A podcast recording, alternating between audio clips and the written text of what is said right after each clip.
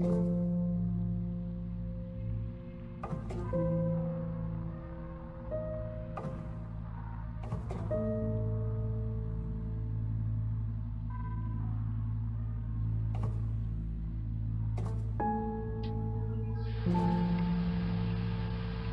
un día común y corriente de 1991. Con tan solo 15 años, ya contaba con grandes historias ya que me encantaba investigar lugares donde ocurrían cosas extrañas. Un viernes, al salir de la escuela, junto con unos amigos decidimos ir por la noche a investigar en un punto donde se veían apariciones de ovnis, en uno de los cerros más altos de la localidad de Atlimayaya en Atlisco La cita la pactamos a las 10 de la noche. En auto nos haríamos un poco más de 30 minutos. Pero como no sé conducir, pues nos fuimos en bicicleta.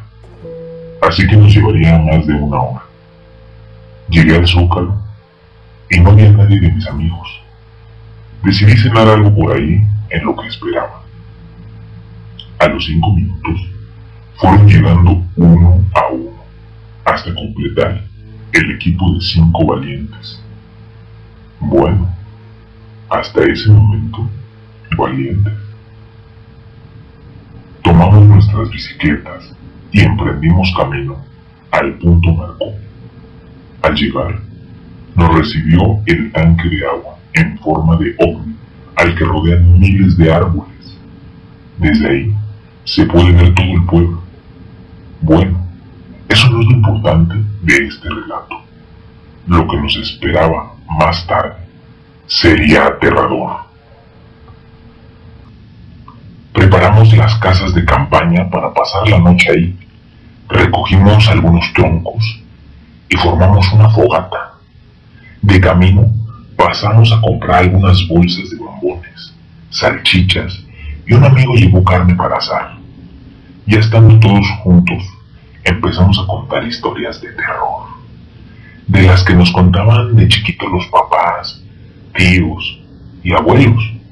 La verdad, estábamos pasando una noche muy divertida, hasta que Ricardo nos empezó a contar una historia que había sucedido ahí. Según su abuelo, cuando era pequeño, llegó hasta ese punto para tener un encuentro con seres de otro planeta. Cuando llegó al punto más alto del cerro, vio una luz gigantesca. Quiso correr, pero no pudo. Sintió como si una fuerza extraña no lo dejara moverse. Miró hacia atrás y se desmayó. En ese preciso momento, se empezaron a escuchar ruidos alrededor de nosotros, como pisadas fuertes. El ambiente se tornó frío, con mucho viento. Nos miramos cada uno y de la nada nos cegó una luz blanca muy potente. Ahí, el viento empezó a cobrar fuerza, levantando una nube inmensa de polvo. De pronto, de las sombras, comenzaron a salir seres aterradores. Nos estaban rodeando. Yo gritaba y escuchaba cómo mis compañeros trataban de esconderse para no ser atrapados. Corrí lo más rápido que pude entre la oscuridad.